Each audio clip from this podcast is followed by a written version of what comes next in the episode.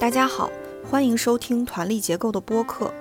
团力结构倡导顺应自然的生活方式，我们将围绕每个节气，邀请一线生态农人、返乡青年、可持续生活实践者等作为嘉宾，来一起分享对于节气、物候、传统的观察与思考。我们先轮流自我介绍一下。哎，大家好，我是于刚，目前住在浙江嘉兴的一个村子里面，主要是做一个家庭农场，然后主要是做呃蚕丝被和杭白菊。我是杜月，目前和一个小伙伴一起在威海的一个乡村生活。大家好，我是月丽，我在深圳啊，我在做梧桐农市集。我们希望传递一些自然、健康、环保的可持续生活理念啊，希望链接到有相同理念的摊主和集友们，一起来共创美好而丰盛的可持续生活。这次是小暑节气，我们请到了两位嘉宾，一位是来自新疆的农友宋嘉诚，宋大哥。我是新疆阔勒的黎农宋嘉诚。我们这个地方是新疆的中部，巴音郭勒蒙古自治州，库勒市呢是咱们这个州的州府所在城市。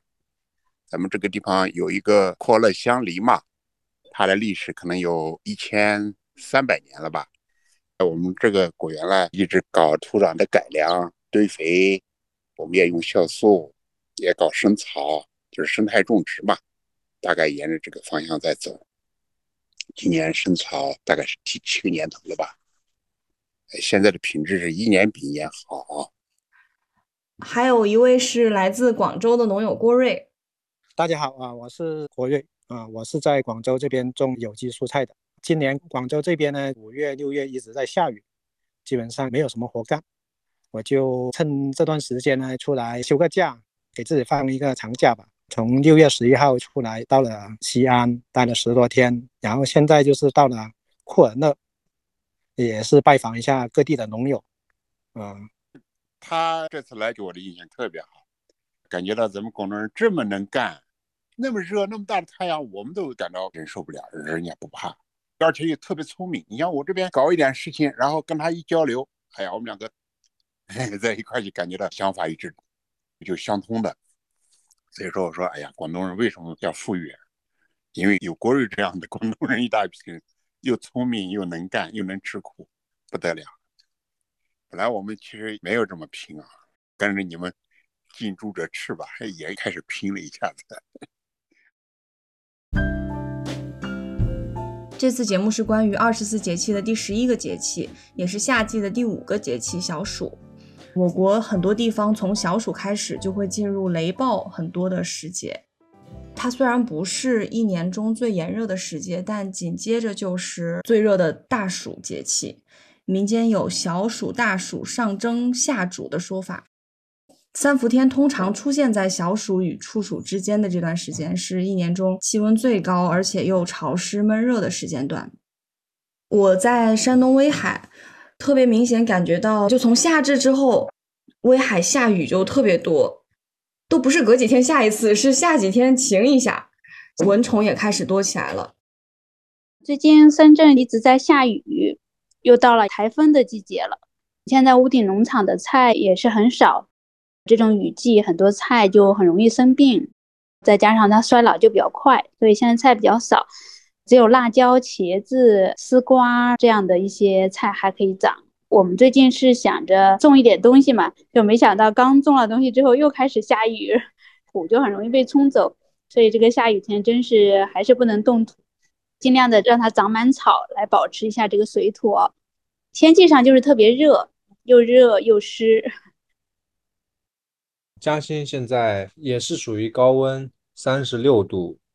之前是梅雨，但是梅雨今年下雨很少，所以担心接下来会下多雨。前几天基本上每到下午就会下一场暴雨。杭白菊现在是我们一共会要掐尖掐三次，第一次刚刚掐好。我们那个桑树不是剪完了嘛？其实它已经长出来了，叶子已经长出来，但是因为夏天夏蚕我们不养，所以那个桑叶就是长在树上。但是呢，因为我们这里现在大部分的水田都被承包大户承包了，所以呢，他们就要用一些机械的方式来喷洒农药，用那种无人机喷下来呢，就把我们那个桑树给喷到了，那桑树中毒了。我们几家就去村里面去说这个事情啊，他们就说经常会发生这种事情，就会有赔偿。怎么说呢？但是因为现在村民自己种的越来越少了，养蚕也越来越少，所以那些承包大户的面积越来越大，所以他们自己没有办法很精细化的管理，所以就会比较粗糙。这样的情况下的话，夏蚕其实也很难再养了。夏天他们治虫除草啊，这种都会用到无人机，所以这个桑树就很难能够被保护。因为养蚕它是没办法去吃这些桑叶的。春蚕呢，因为五月份的时候还没有用太多的除草。无人机什么的，所以那时候还相对比较安全。但是夏天就现在就比较难了。这种规模化的农业，承包大户和一般的这个村民之间还是会有一些冲突的。威海这边，呃，至少我这个村还是有挺多村民自己种地的。夏至之后的这段时间都一直在下雨嘛，然后气温又高，地里的草就会长得特别快，村民就会经常在地里打药，打除草剂。反正看他们挺忙的，然后我们这两天在地里给之前种的黄豆和芝麻除草的时候，就会有好多村民路过，就挺惊讶我们在那儿拔草的。大家都在建议我们说：“哎呀，打点除草剂就行了，多快啊！”呃，但是让我觉得挺舒服的一点是，我就只要跟他说我们不太想打药，他就明白了，就不会再多说了。他不像是我们当时在种小麦的时候。他们会说：“哎呀，种这个东西干什么呀？然后又麻烦又怎么样？会多给你唠叨几句。但是就除草剂这个事情，我们就只要说一下，我们不想用，大家好像就明白什么意思，然后就不会再多说了，就只会说：哎呀，你们真辛苦啊，然后真舍得出力气啊。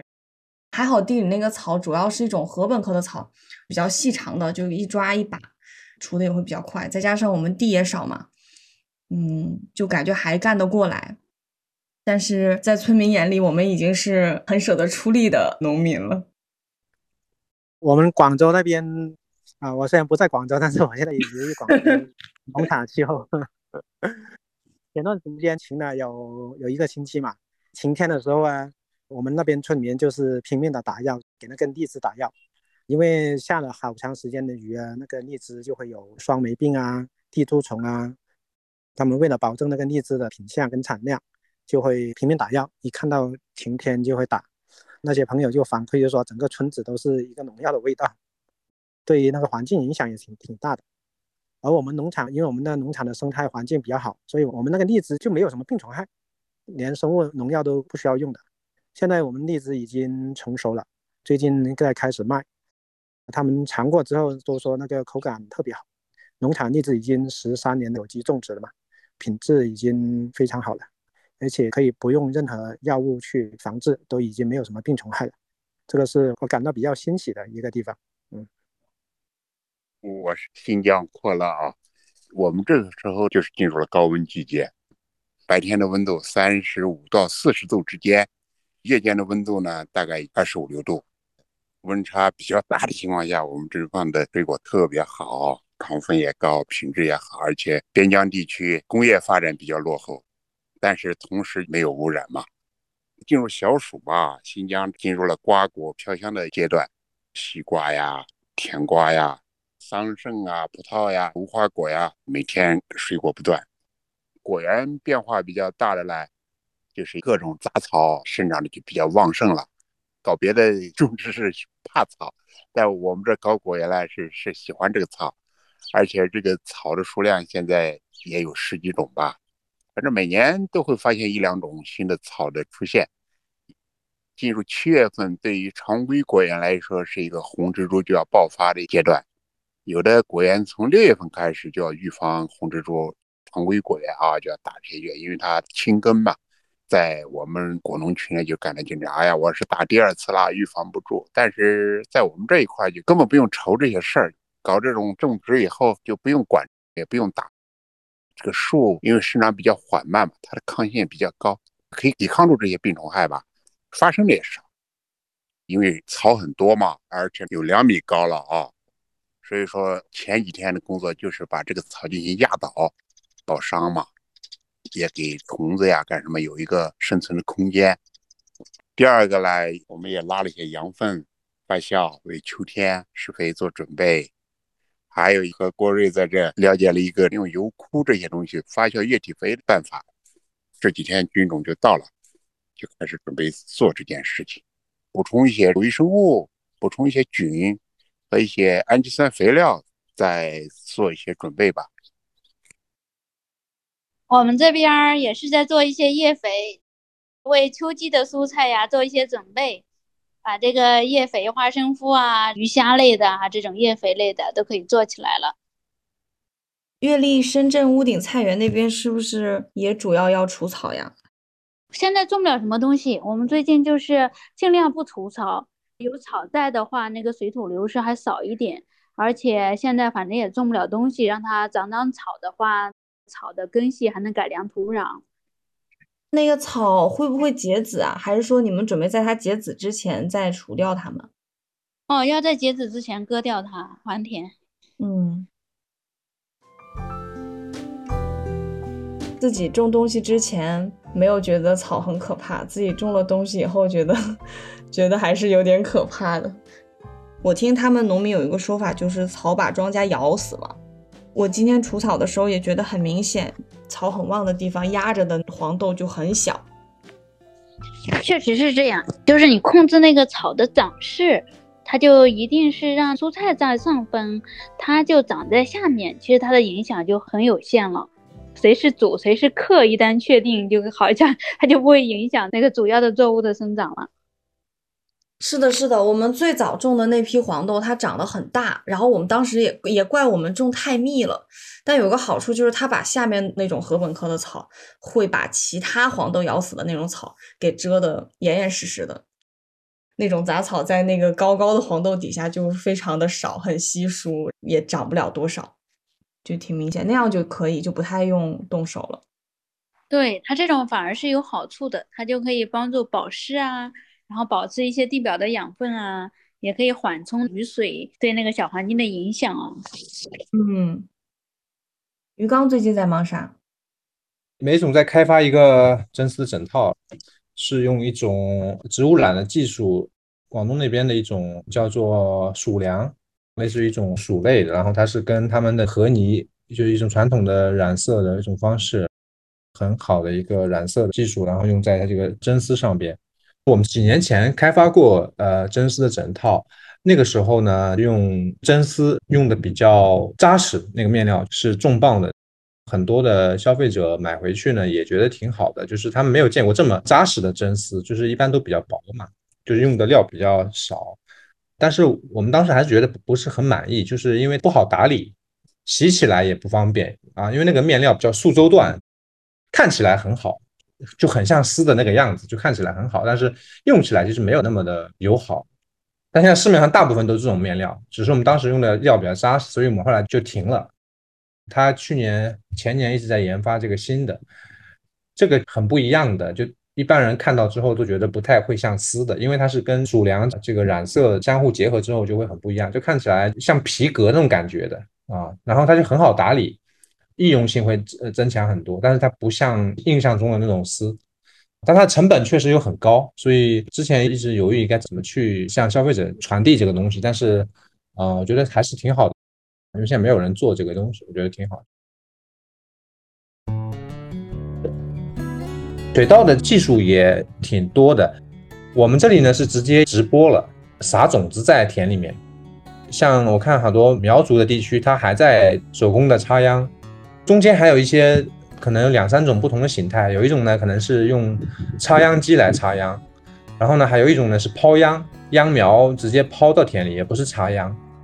我们这里的承包大户呢，其实政府给他们发了很多插秧机，但是呢他就没有用，我不知道为啥，就是他后来也还是选择了跟一般的村民一样直播的技术。我没有深入去研究，但是一般常规种的话，好像水稻的这个种子是要泡在药水里边的。它抛在田里面的话，那个鸟就不会去吃这个种子。现在都是这样，就是省力嘛。跟插秧或者育秧比起来，应该是要省力很多。但是这个安全性这个事情，大家现在都还没考虑这个，因为鸟的话，像直接它会去吃嘛，但是有毒的话，它基本上就不会去吃了。我不知道有没有，比方说既安全，然后又又相对省力的一些技术。我在一几年的时候也有用过插秧机来插那个水稻的，要用插秧机插到水稻，它育苗的时候特别讲究的，需要有专门的育苗盘，而且播种的密度啊要控制的很好，播稀播密都会影响到插秧的效果。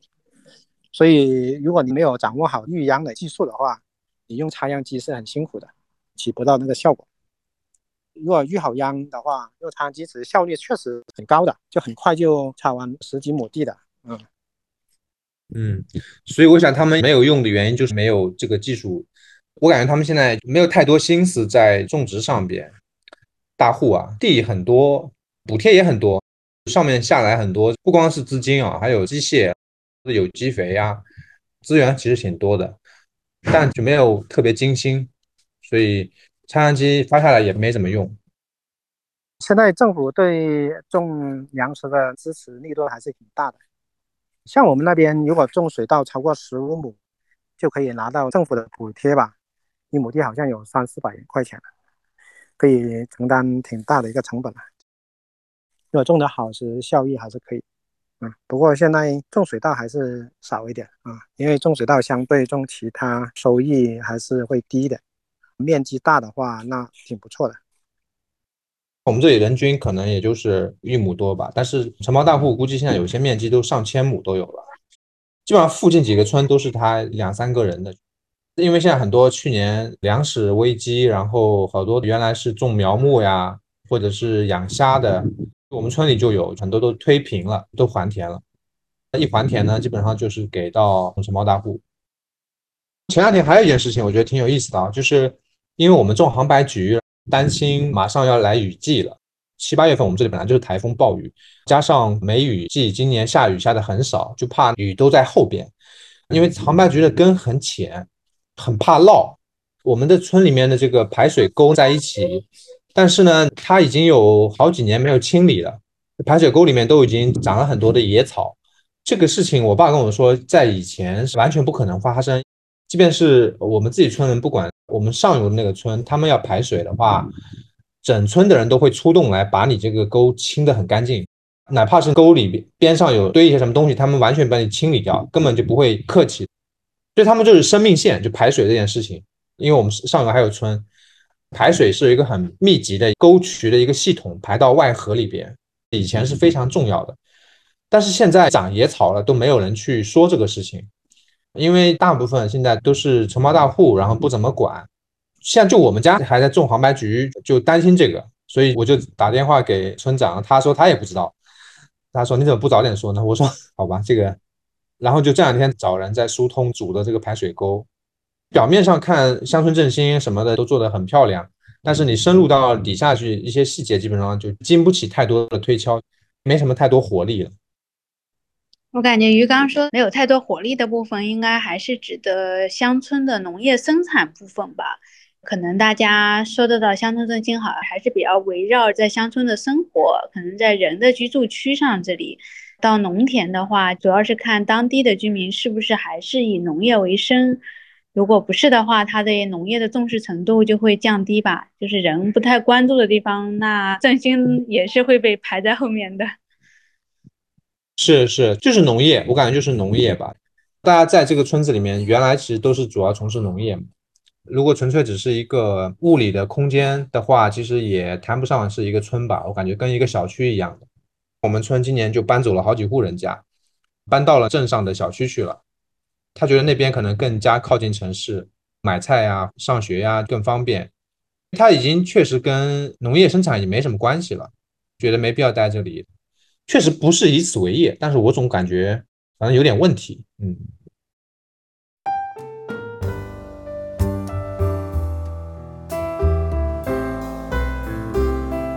郭瑞，要不要聊聊你最近去各个农场的感觉？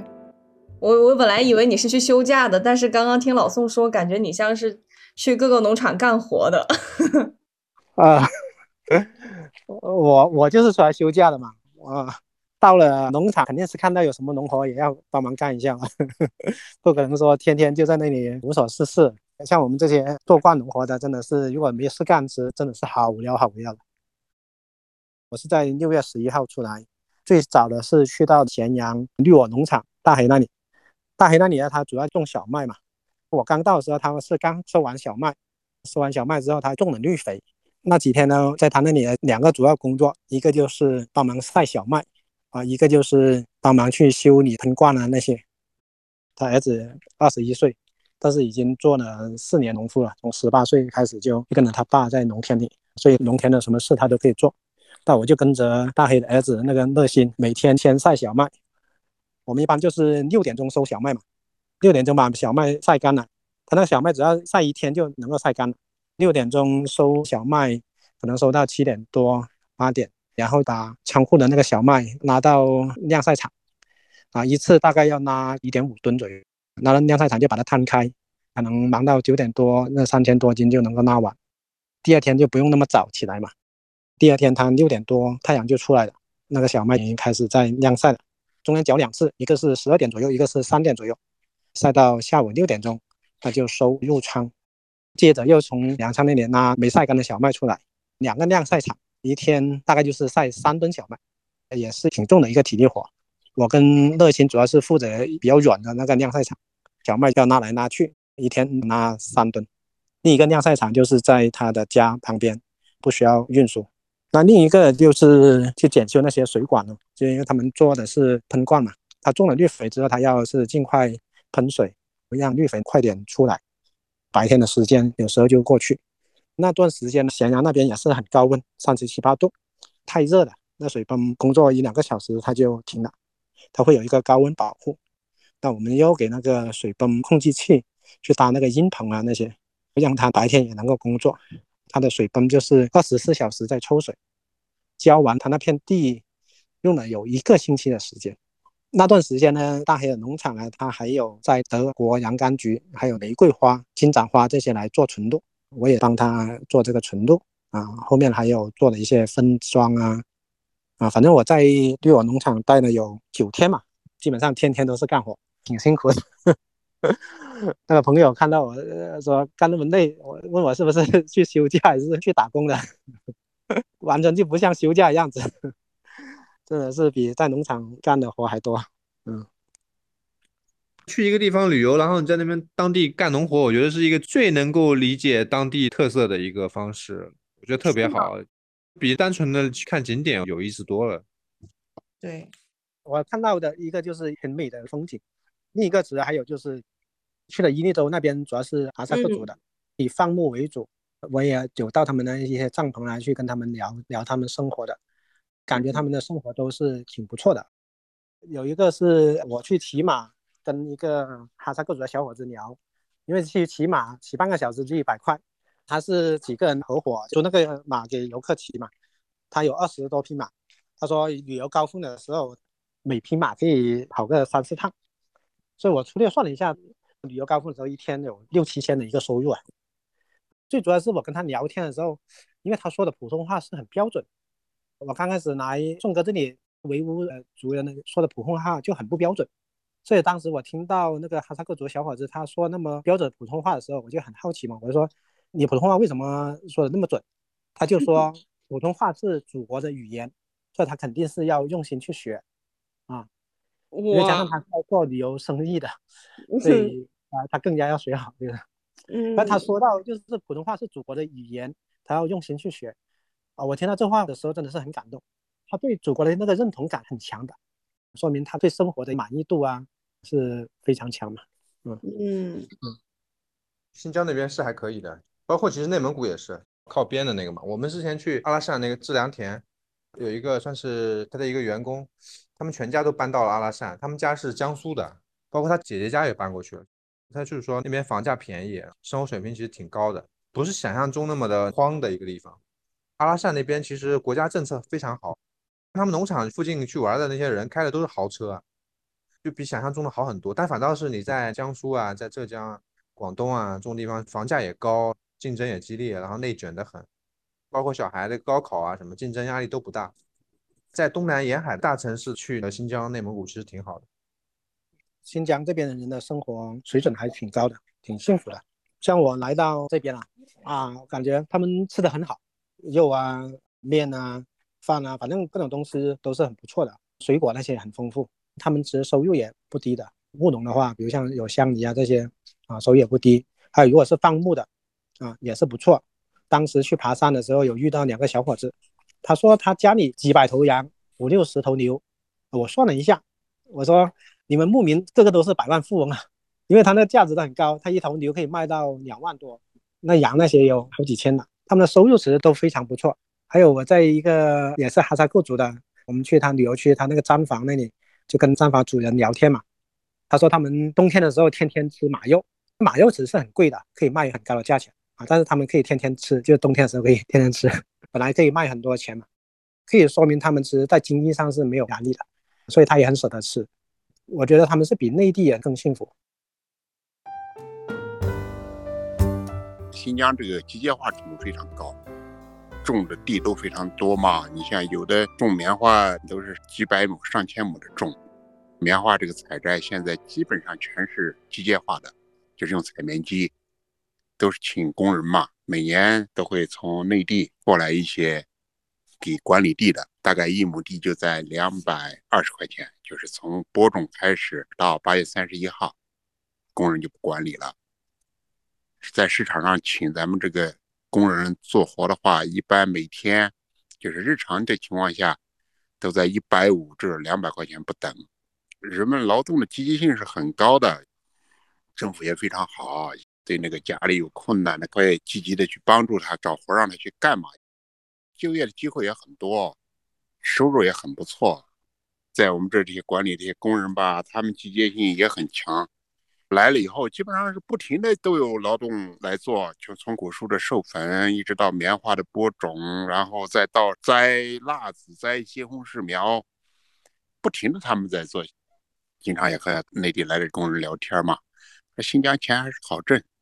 工价也高，对消费也不是很高，过日刚才说吃的很幸福，嗯，本来想着他可能吃不惯这边的饭啊，南方人嘛，哎呀，结果比我们吃的还香，天天烤肉、烤包子、抓饭，哎呀，原来说不喝酒，小酒喝的也也非常有水平，现在是，哎，是啊，真的是，我在新疆吃的真是太好了，啊，天天就是大把肉吃，都吃胖了。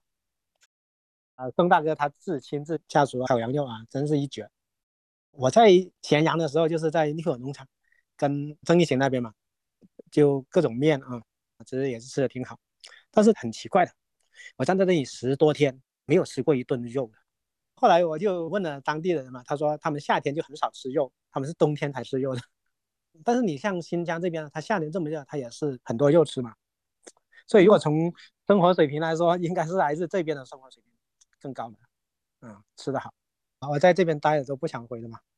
确实，西安已经跟其他城市差不多了，但新疆这边还是比较特别一点，他们对生活会更关注一点吧。嗯，反正新疆人看西安人觉得西安人好勤奋，我们这里 看西安人觉得他们好懒，因为你去西安的饭店吃饭，人家不理你，然后就爱答不理的，这种跟国企一样的以前那种感觉。所以，哎，我觉得我们这里真的太累了。沿海地区人的服务意识会更强一点，确实是。嗯，像广州那些服务特别好的，嗯，嗯。之前听那个月丽也说，说深圳那边进一家店，你没有办法不花钱的出来，就是他的服务让你觉得你就是要在这儿买点东西。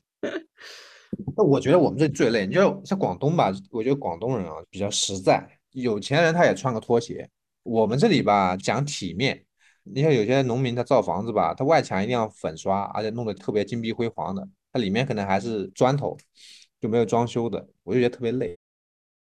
然后还有车啊，你看我们这里现在年轻人他现在买的第一辆车都是宝马、奔驰，但不是最贵那种，但是入门级的也可能二三十万，那基本上家里面要出钱。就是你年纪轻轻的，你买个豪车干嘛？就是要面子吗？嗯，那你你会觉得？就在这种环境中有压力吗？有啊，就是你在这个环境中挣钱是一个基本要求。嗯，我们蚕丝被这些东西现在都不够，说我还要做咨询，就整个的生活的成本都会比较高啊。因为我们那个生意比较佛系做的，你看我们做产品的研发花很长时间，反正销售上没有花太多精力，就这些自然流量，然后几个渠道再卖一卖，自己现在也没怎么因为我们就没指望靠这个来收入，中短期内都这样的。那我是靠别的，你光这个的话，在江浙沪没法生活。我们这里的房价县城两万多了吧，成本太高了啊！以前就是白事，人去世啊，我小时候还就吃豆腐那种豆制品，现在白事都全是荤的，而且要三天。白事都是龙虾呀，就成本非常高。但你不搞这些的话，人家又会说你，然后自己也会觉得没有面子。熟人社会有这种压力，熟人社会就会就会面临别人说啊什么的。嗯。不过你说到广东人比较务实，确实是这样的。嗯，攀比之风就会比较少一点啊。当然，个别人还是会有。有两个点很简单的，就是可以看出啊，广东农村你娶媳妇啊，你知道彩礼多少钱吗？一万块钱左右就可以了。哇！我娶我老婆是好像花了八千，就彩礼，但是他回馈的东西是肯定不止那八千。另一个就是红包。啊，在广东包红包就是五块十块，特别有钱你包一百块也可以，但你包五块十块也没人嫌弃，没人会说你啊小气啊什么那些。过年就是很轻松的，这两点我就觉得可以看出广东人是没有很攀比的那种心态吧，大家都很看得开。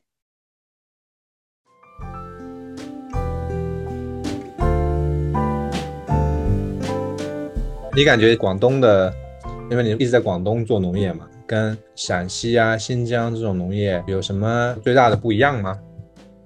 其实，在广东做农业，我觉得是更辛苦；而在北方的话，更舒服一点。因为在北方，他做农业，像大黑那里，他就是主要种小麦嘛，种了一百多亩，两父子基本上就搞定了，机械化程度比较高，单一种植为主。有一个农忙的季节啊，那忙完之后他就很轻松了啊，他就可以休假。新疆这里其实也是的，啊，老宋这里啊，他是种香梨，那他忙的季节就是三月到十月，其他时间都是休息的。像广东的话，我们农场主要是种菜，一年到头都是在忙的，休息就只有春节那五天左右吧。我也是做了十几年嘛，没有休过假，今年感觉有点状态不对了，没有动力做农业的感觉，所以就想出来啊休一下假，调整一下自己这个状态嘛，嗯。预计要休个四十天左右嘛，反正也算是出来学习，到北方这边啊，也是了解一下这里边的农业啊，这样子。啊，另外只是在广东做农业比较辛苦，还有就是只是那个气候啊，像广东的夏天又热又湿，非常闷热的那种天气，稍微动一下就是大汗淋漓，呼吸都是比较困难的。北方虽然也是很热啊，三十八九度甚至四十度高温，但是它这里是干热，还有一点风的。所以，就算你是顶着太阳干活，都没有在广东那么辛苦。广东是那种闷热的，一点风都没有，呼吸都困难的，身体的热没办法通过风这些来散热，它只能够通过出汗，所以它拼命拼命的出汗，所以就会特别特别辛苦。北方夏天舒服多了。听你说，在广州的那个夏天很辛苦，对比起来，你觉得北方三四十度都可以接受？我就觉得好心酸啊，听起来，因为我们威海这里，我在小的时候夏天都没有超过三十度的，三十度的时候大家都觉得太热了，不行了。然后从我上大学开始，有一年突然到了三十三度，后来有到过三十五度，然后大家会觉得哦，好像三十度也可以接受了，但是三十三度左右就已经是 威海人民的极限了，觉得我们有点太身在福中不知福了。可乐这边的太阳底下和树荫底下一对比的那种幸福感特别强。我们哎今天拉地灌带嘛，哎呀那个一点多钟，满头大汗，非常热。然后我们地边上那个树底下一坐，那个小风一吹，我们满满的幸福感，说太好了这种感觉。我之前去那个阿拉善，中午的时候树底下有一个吊床，我躺了一会儿，感冒了。就是那种很不一样，就是它外面像老宋讲的，阳光很大的地方很热，然后我一到树荫底下，我就感冒了。这个干热跟我们这里也挺不一样的。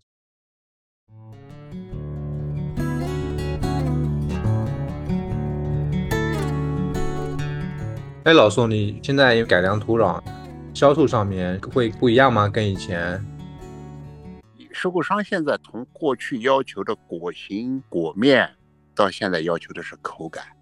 生态种植这一块呢，这个口感要好，果形果面也不差，比别人要好卖。随着不断的改良啊，价格稳步的能够有提升的空间。常规种植就受影响就比较大。好比说今年梨子少了，日子还好过；梨子多了以后，收购商就会压价。再一个呢，朋友咱们说去聊天去跟人家介绍的时候，人家来实地情况一看，他们会非常高兴，吃的口感也是比常规种植要好很多，他们也喜欢来。到你这就等于说实际一看这种情况，其实很多的消费者他还是喜欢这种状态的。其实就是过去信息不透明吧。他不了解这个基本情况。去年开始吧，因为给朋友们试吃嘛，反馈都不错，有的不太相信嘛，啊，就跑到果园里面来实际看。哦，一看这个果园这种状况，就是这个土壤啊，不用工具，就用手抓，二三十公分以下，手能轻松的就挖下去。他们一看这个东西很震撼啊，又好吃又健康，所以说人家对你这个就比较相信，知名度也在慢慢的提高。呃，感兴趣的人也越来越多吧。过去那种常规果园很难哦，你去找他们，他会压低压价。我们这种状况呢，他们会主动的来。呃，我们更倾向于销售啊，能够和咱们内地的哪一个平台啊进行对接，直接就给他们，价格比这边收购商高一些，能够持续做下去就可以了。搞这个生态种植，这个过渡期很痛苦，前五年你你也没办法去说。都是受打击的事儿，很难受的。一个就是心理上的冲击很难受，和周围果园的不可持续的一种生产方式来进行对比的话，短时间之内人家是都占优势的。所以说收入也低，心理压力很大，然后经济上压力很大，家里面人也都很反对嘛。这种老百姓说别人怎么干你怎么干就行了嘛，你只要这样做，搞的这个这个也没收入。心理上这个东西特别的难受吧，悲哀吧，这样子说，因为我们这边有好多往这方面做的，也有很多人过去都是放弃了。主要的问题就是如何进行土肥气水热这几个方面的科学管理，还是认识不到位嘛。咱们沃土不是举办了好几期学习班嘛，跟着这一块学，然后对这一块这个信心比较坚定了。经过五年这种爬坡期以后。过来以后看见果园，因为我们这边病害很多嘛，他要每年打很多的杀菌剂。像我这一块基本上不打杀菌剂的，更多的是用有益菌啊之类的进行代替的。我们在树上喷一喷，然后也没有那种病虫害。你像我们跟销售商就能很自豪的说，就说你用我们这种果实耐储存，因为常规种植大化肥种植，它必须在春节以前把这个香梨就销售掉，因为它化肥多嘛，那果树就会烂心啊。黑心啊，而我们这儿就不存在这个问题，它就可以储存时期很长，一直到四五月份都行。像我，我去年撂了一箱梨子，就忘掉了给。四月份拿出来以后，虽然说是干了、萎缩了，有的，但是外观啊、内心都没有腐烂的状况，抗氧化能力还是很好的。过了这个瓶颈期以后，品质上来了，你的自信心才恢复。从去年开始啊，到今年啊，压力期基本上消失了，比较有自信了。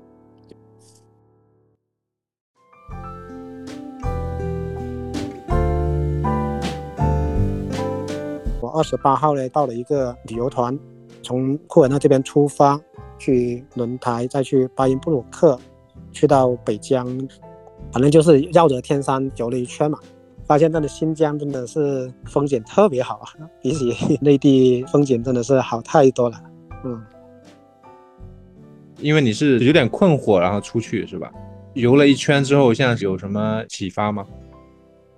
啊，还是有的。原来农场那里啊，我们是蔬菜种植为主嘛，也会做一些活动，但是蔬菜种植方面，我们就感觉是到了一个瓶颈了。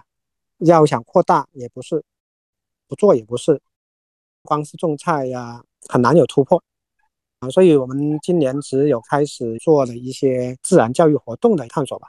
另外的话，今年也有很多新的伙伴加入到农场，有些是以合作的形式，比如阿木他在做一个面包啊，吃土面包。他就到我们农场那边做，另外还有一些年轻人到农场那边，相当于是一个合作的形式，做了 coffee 的一个空间，能够为到农场活动的人去提供一些饮料啊、简餐啊这些服务。还有原来我住的房子已经改造成了一个小民宿嘛，把这个民宿推出去，这样子就是吸引更多客人来入住。同时，像在夏天，现在这个季节呢，我们也会组织了一些活动，让城里的孩子跟农村的孩子。一起来度过这个夏天，让他们能够有一些碰撞，互相学习。通过这一类型的，把客户能够吸引到农场来。最终的一个想法就是能够把农场打造成一个让人觉得是比较舒服的，又能够在这里待下来的一个空间。林林农场就不只是一个生产基地的，更多就是休闲的一个地方。但是生产一直都会保持吧，啊，有了这一圈之后。我对生产的想法也有一点改变，原来我们是有多少地我就种多少地，现在的话我更想能够把一些单品做好一点，这样的品质更突出。原来粗放一点的管理模式会转到更精细的管理模式，所以今年我们也在陆续招人，投入更多的人力，能够把生产做得更精细一点。我们最终就是想打造成一个小而美的农场吧。就让人感觉舒服的一个农场啊，有活力的一个农场啊。接下来我也在想可能的一些方式。你像我们榨菜，今年因为我们只是试一下嘛，所以自己做，因为我我们这里有这个技能嘛，我爸他们都会做。那长期的话，你还是要有一个榨菜厂，那这个就投入很大。那也许要跟本地的一些榨菜厂合作，但是他们那个工艺呢，我们看来是需要改进的。怎么合作，可能又要去商量。不一定是自己一定要有很重的一个资产，可能怎么样跟当地更好的合作，我觉得也是一个方式啊。包括像之前我很喜欢村里面的一块地，它也很安静，但是在承包大户手里边，你好像不太可能去把它弄过来。所以我后来想说，哎，反过来那就直接看有没有可能跟他们去合作，比方说定他们的大米，然后要什么样什么样标准，他们可能会更能够接受这种方式。那这样的话，你也没有必要去持有这一块土地。在模式上可能会多元一些吧，我我这么想啊。先从合作开始，我觉得是更好的。做生态农业嘛，其实并不是说自己要做一个农场，我们更希望是能够带动更多的人去做更生态一点，或者说是更环保一点的农业。前几年我们就开始跟村里的一个朋友合作养殖嘛，他来负责养鸡啊、养猪啊这些，就是按照我们的一个生产标准，不能够喂饲料啊，不喂转基因的豆粕啊这些。本身他是很有经验，他又可以想尽办法去找到又便宜的又符合要求的饲料，比如他会去一些蔬菜批发市场批发炒菜的那些南瓜啊、洋葱啊，就很便宜。还有一些水果啊，有点发芽的土豆啊，一两毛钱这样子煮熟再喂鸡喂猪，这样子就可以节省这个饲料成本。所以他养出来鸡啊、猪啊成本就很低，然后品质又一点都不差，这样子他又可以赚到钱，对我们来说也更轻松一点。通过养殖合作呢，他对我们的农场的生产就更关注了嘛，因为大家经常交流。今年开始，因为我就是想把一些单品，比如像香蕉、甘蔗，还有我们农场的一些柑橘，我都交给他打理，让他学习生态种植的管理技术啊，这样子，让他往生态种植、生态养殖这方面去走。啊，我觉得做这个事情也是很有意义的，就是能够影响到更多的人去走这条路，包括我们也支持我们从化两口的一些小农啊。他们会做一些加工品，会种番薯，还有种一些杂粮这些，我们来帮他们卖一下，他们能够坚持做下去，啊，嗯，因为他们只是很想做生态种植，只是可能苦于销售啊这些问题，他没办法解决。通过我们帮助啊，还有帮他对接一些渠道渠道啊，啊，那他就可以能够持续的做下去。这个可能比我们生产更多的健康产品会更有意义吧，带动更多的人能够持续的做生态种植的一些尝试。是。